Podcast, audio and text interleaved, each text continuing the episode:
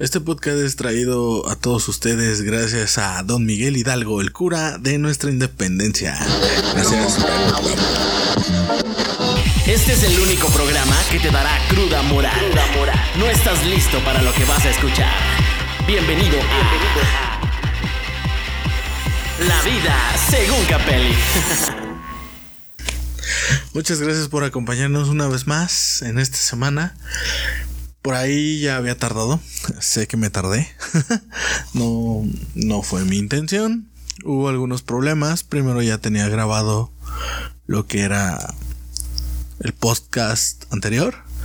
El capítulo anterior, pero ocurrió una desgracia y pues ya no pude. Entonces, pues bueno, aquí estamos. Después ya no pude por trabajo, pero bueno, en fin, aquí estamos el día de hoy en este nuevo podcast que les traigo. Y el día de hoy les voy a explicar lo que significa, al menos para mí, sí, para mí, lo que significa o significó ver, bueno, lo que significa el ser padre, ¿no?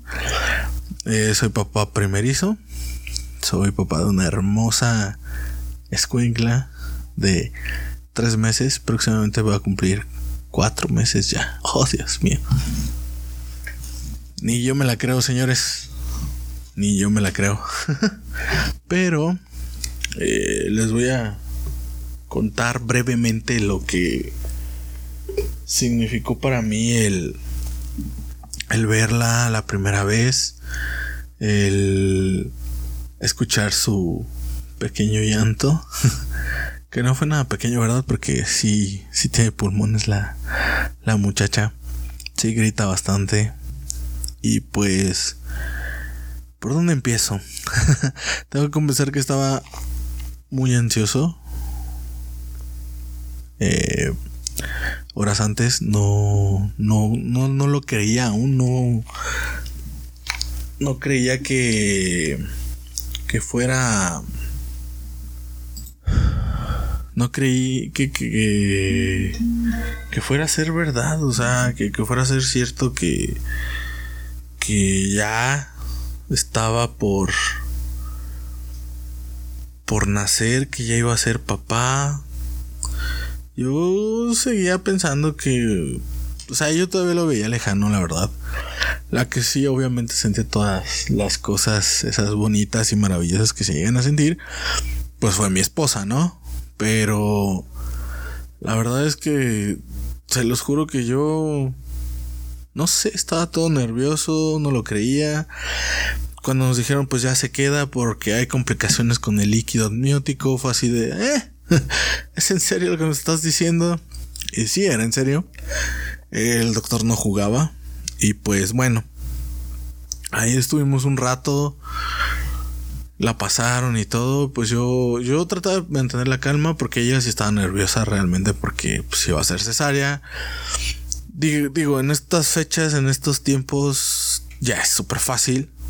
No es un procedimiento complicado, pero pues de todos modos, ¿no? O sea, no es como que, ah, sí, vamos a hacer una cesárea, este, y ya calmaditos y comemos y tomamos el té. bueno, a lo mejor los doctores sí, pero uno no está acostumbrado a ese tipo de cosas, ¿no? Pero sí, eh, bueno, se llegó la hora la pasaron. Yo, yo recuerdo que estaba impaciente. Me, me llegaron y me preguntaron: ¿Usted es el padre? Sí, claro, yo, los, yo soy. no me ve mi cara estúpido. Y pues ya me pasaron. Porque como fue en una clínica, obviamente te dan chance de, de entrar, ¿no? De entrar al parto. Y pues fue lo que pasó. Fue lo que sucedió. Entré, me dieron ropa, cámbiese y esperé aquí, ¿no? En el pasillo antes de entrar. Y yo escuchaba, recuerdo, recuerdo que cuando estaba ya ahí en el pasillo antes de, entrar, estaba como un metro de entrar al quirófano. Recuerdo a las enfermeras y a los doctores poniendo su música. recuerdo que pusieron a José José, no, José José, Pusieron a José José y estaban cotorreando, no, que sí, que esto, que el otro, las enfermeras riendo, jajaja, ja, ja, los doctores también. Llegó de repente, creo, el que iba a recibir a, a mi bebé, creo que era el pediatra. Y fue así como que, y ahora también estaba ahí el anestesiólogo. Ese güey creo que nada más duró un ratito y se fue. Por eso le pagan. y pues ya, recuerdo que todo fue súper lento. O sea, uno, uno dijera, es rapidísimo, ¿no? Toda esa, toda esa espera, toda esa incertidumbre, incertidumbre, perdón. Hasta ahorita estoy poniendo nervioso. todo, todo, ese tiempo fue eh, lento. Recuerdo que no, no pensaba yo otra cosa que no fuera tener a mi bebé ya en mis manos. O sea, estaba realmente, estaba emocionado. Ya la quería tener. Y sentí como si hubieran pasado tres horas. O sea, tres horas, güey. Neta, tres horas. O sea, neta. Así lo sentí yo. Estaba todo sudado. Recuerdo porque todavía era, era cuando hacía calor. Y, fíjense que aquí en León dicen, no me ha tocado, no, no le he comprobado. O sea, en lo que llevo viviendo aquí no lo he comprobado. Pero dicen que aquí llueve un chingo. Y yo me llueve más en Salamanca. y sí, me ha tocado que llueva más en Salamanca, pero bueno. Eh, no, que aquí llueve un chingo, que en cuanto empieza a llover se quita el calor. Yo les juro, por Dios, que hasta el día de hoy sigo teniendo un chingo de calor y sigo sudando un chingo. Pero llegué a la conclusión, o oh, conclusión, me dije a mí mismo, mí mismo, a lo mejor es por tu gordura. A lo mejor emanas tanto calor por tu gordura. Dije, pues suena lógico. Suena lógico, porque sí suena lógico. Pero bueno, retomando el tema, estaba yo vestido con la ropa esa que se ponen los doctores para cirugía. Y estaba todo nervioso, sudado. O sea, yo ya no veía la hora, yo ya quería entrar. Y en eso se acerca un doctor y me dice, señor, ¿se gusta? Pues yo sí. No me diga señor, pero yo paso. Entonces entré, vi a mi mujer ahí, toda, pues ya saben, ¿no? La imagen toda ahí en la mesa de operaciones. Y pues dije, ¡hora! Ya la van a abrir. Y pues, ¿cuál ya la van a abrir? Ya la habían abierto. este, apenas ah, la habían abierto cuando yo empecé pues ya saben cortar con el bisturí, pues vi todo ese show. Eso no me impactó, no me sorprendió, no me asusté. Pero, aquí viene el gran pero, empieza a sacar a, pues, a mi bebé y la saca y cuando la vi era una cosita, se los juro que estaba chiquita, súper morada, no sé por qué. Y estaba callada, o sea, yo, yo, yo esperaba que empezara a gritar y, y me quedé así como que pasmado. Les se los juro que cuando la vi, el tiempo se detuvo. O sea, fue algo que no, no se los puedo explicar. Fue, fue, el tiempo se detuvo y es que no, no, no hay límite, no hay con qué comparar. Porque pues, si no sé, algo con lo que lo pudiese comparar. No, se los juro que no. Y a lo mejor algunos papás me van a entender. Algunos, no todos. Hablando o retomando lo del capítulo 1, lo del instinto paterno. Entonces ahí fue cuando el mío, que siempre ha estado ahí, siempre ha estado latente, porque lo sé, porque desde mis sobrinos los cuido. Entonces, el el ver a mi hija y, y estar ansioso de, de, escucharla porque yo quería que estuviera bien, yo, yo, yo estaba temeroso de que algo pasara.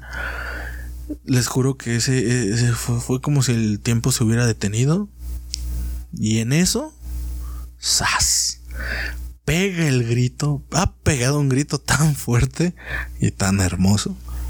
Se los juro, no, no se me va a olvidar. Y empezó a llorar.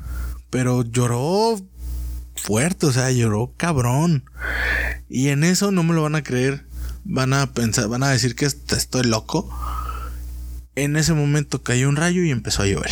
Así como de, de película, como si la misma agua lo hubiera recibido. No sé, tiene, son cosas que tienen que ver con su nombre también, porque su nombre, digo, está destinado, bueno, no, está, no es que esté destinado, sino su nombre significa hechicera de agua. Su primer nombre es, es Maya, es de origen maya, y su segundo nombre es de origen, ay, ¿cómo se llama? Es de origen latín, ¿sí? Tienen raíz latín. Y la verdad es que le hace honor a los dos, nombres, le, le gusta mucho el agua, disfruta el, el bañarse, es una, es una bebé muy, muy hermosa. No, no, hagan de cuenta que no, no tengo hija, que no hay bebé. Y este, le gusta el agua. Les digo que no, no, no, no sé si sea coincidencia, que pero pues yo creo en todas estas cosas de, de las energías y, y, el karma y, y el dharma y todo ese rollo. Pero cuando se enoja, hace mucho, o está muy contenta, llueve. Entonces no sé si sea cuestión de, de ella, su superstición o qué onda, pero sí, eso pasa y el día que ya nació, pues ahora sí que no nacieron todas las flores, pero literal llovió. Entonces, y llovió fuerte. Fue la fue el, primer día que llovió aquí en León este año. Entonces, pues no sé, creo que es algo que está chido, que está chingón. Y pues no sé, quería compartirlo con ustedes. Retomando ese tema de, de la paternidad, del instinto paterno y, y porque pues, no sé, se me hizo, se me hizo algo bonito. Aparte toda la semana he estado viendo cosas, aparte del trending topic de, de estas últimas semanas que ha sido los noventas, que regresan los, los, los remakes, que van a hacer un remake de Salvados por la Campana, que van a, para ahí, para los noventeros, van a sacar una nueva película de los cazafantasmas, o sea, muchas cosas, ¿no? También tiene que ver con la música y todo ese ese rollo. Para mí los noventas ha sido una de las mejores épocas que se ha podido vivir, aparte de los ochentas, pero pues de los ochentas yo casi no tengo recuerdos porque fue cuando nací. Entonces, lo mío, lo mío, lo mío son los noventas y pues está chingón, ¿no?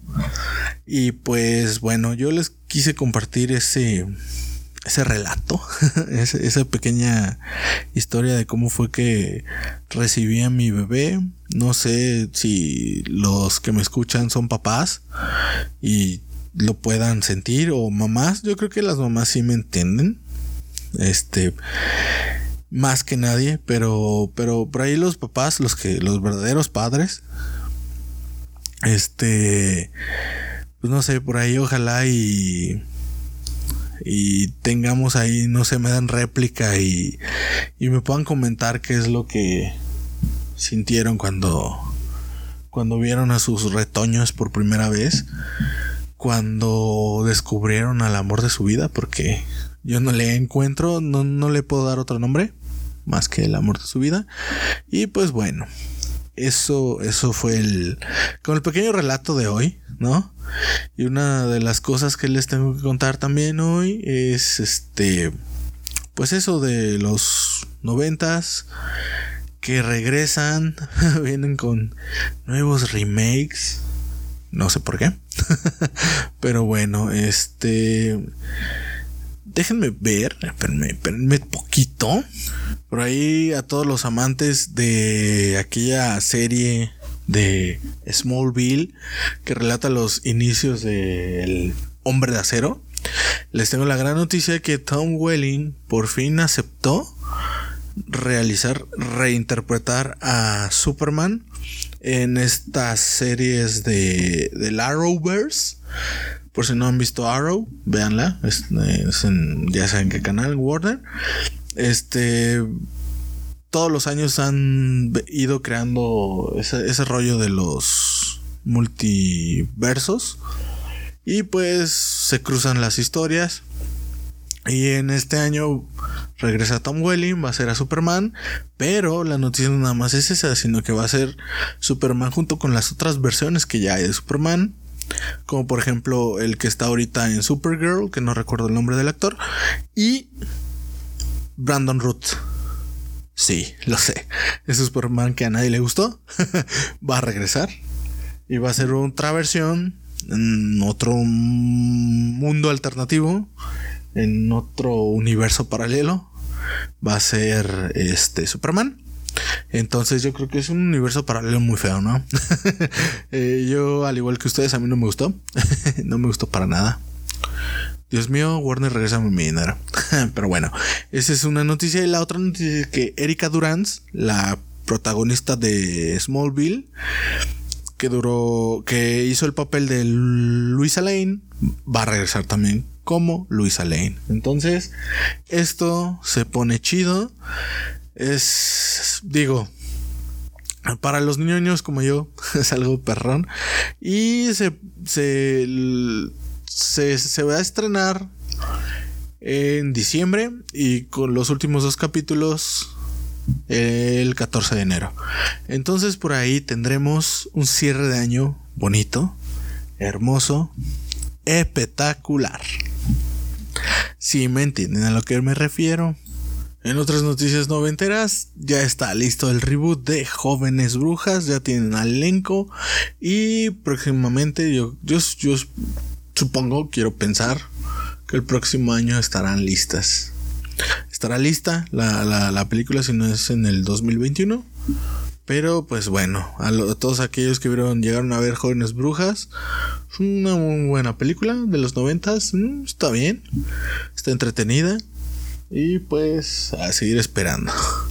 Y ahora los dejo con esta tan aclamada sección Cuatro cosas que no le importan a nadie. Y vámonos con el número uno. ¿Sabías que es físicamente imposible que los cerdos volteen hacia el cielo? Bueno, no sé, tendré que realizarlo o comprobarlo. En Estados Unidos, cuando estornudas, la gente te dice bless you, Dios te bendiga, porque cuando estornudas tu corazón se detiene por una milésima de segundo. Ah, fíjense, eso sí, no, lo sabía. Y no sé si realmente no les importe. si estornudas muy fuerte, puedes fracturarte una costilla. Sí lo creo. Sí, sí, realmente sí lo creo. Y más del 50% de la gente en el mundo nunca ha hecho o recibido una llamada telefónica. ¿Cómo ven? Más del 50%, o sea, neta, a estas alturas, del 2009 y la fucking globalización. O sea, es neta, es en serio. Y bueno, les, les cuento lo que me pasó la semana pasada. Estaba, estábamos grabando el post, el podcast, el podcast.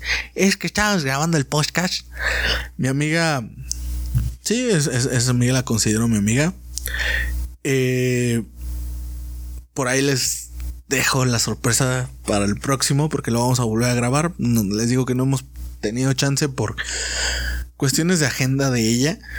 Y un poquito me hace tenido un poquito de trabajo, pero ella sí de plano está súper ocupadísima. Entonces espero que en estos días lo podamos volver a hacer. Y ahora sí ya, tenerles todo completo. Y les comento